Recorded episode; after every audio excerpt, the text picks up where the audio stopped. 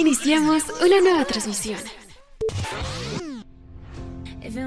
Aquí en Casters, un espacio donde tus ideas transforman y revolucionan a nuestra comunidad.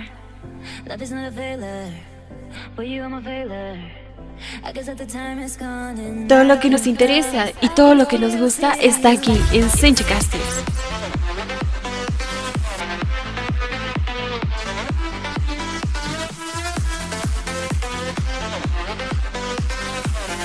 Comenzamos.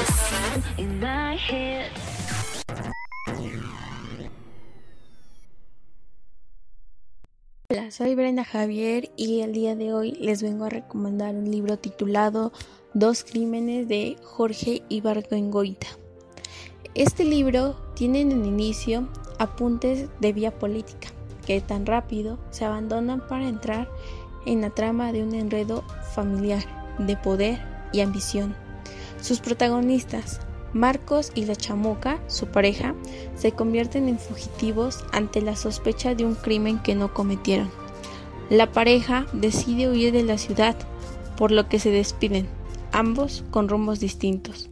Marcos llega a Muérdago, lugar donde se encuentra la hacienda de su tío Ramón, un hombre adinerado. Y la chamuca se va al norte con su prima, para esperarlo e iniciar una nueva vida junto a él en un lugar distinto. Desde el principio, Marcos no es bien recibido por su familia, ya que piensa que vendrá por la herencia de su tío. Aquí el protagonista describe algunos comportamientos de su familia, tanto la codicia, la lujuria, la soberbia, la envidia, entre otros. Todos y cada uno de los personajes representa ambas caras de la moneda. Marcos logra tener un acercamiento con el tío, al que le propone un negocio fraudulento. El tío acepta, pero con tal que sus otros sobrinos noten la preferencia marcada hacia Marcos. Ahí inicia una relación conflictiva. Los primos, al ver que su otro primo tiene esa relación con su tío, hacen lo posible para quedar bien con él, pero siempre queriendo saber a quién le dejará el testamento. A mitad de la novela, la historia gira completamente sin perder el interés del lector, ya que su prima y su sobrina desarrollan emociones sexuales y amorosas hacia Marcos. Y él está ideando su plan para obtener el dinero de su tío. Y el marido de su prima sospecha de él, ya que no le da buena espina. La perspectiva cambia. La historia termina de una forma un tanto inesperada. ¿Qué sentí yo al leer este libro?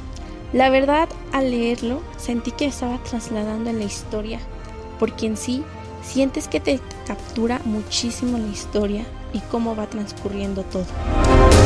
¿Por qué lo recomendaría?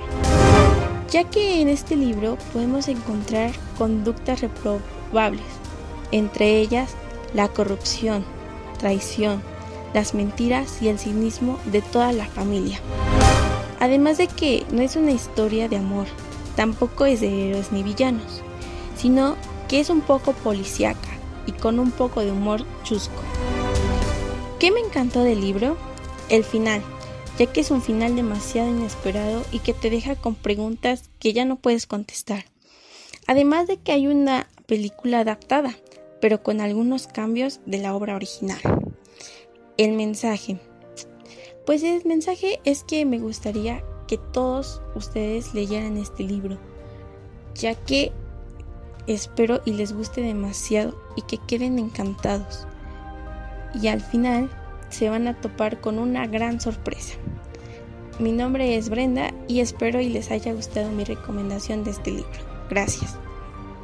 Todo lo que nos interesa y todo lo que nos gusta está aquí en Senchicasters. Somos la voz del futuro.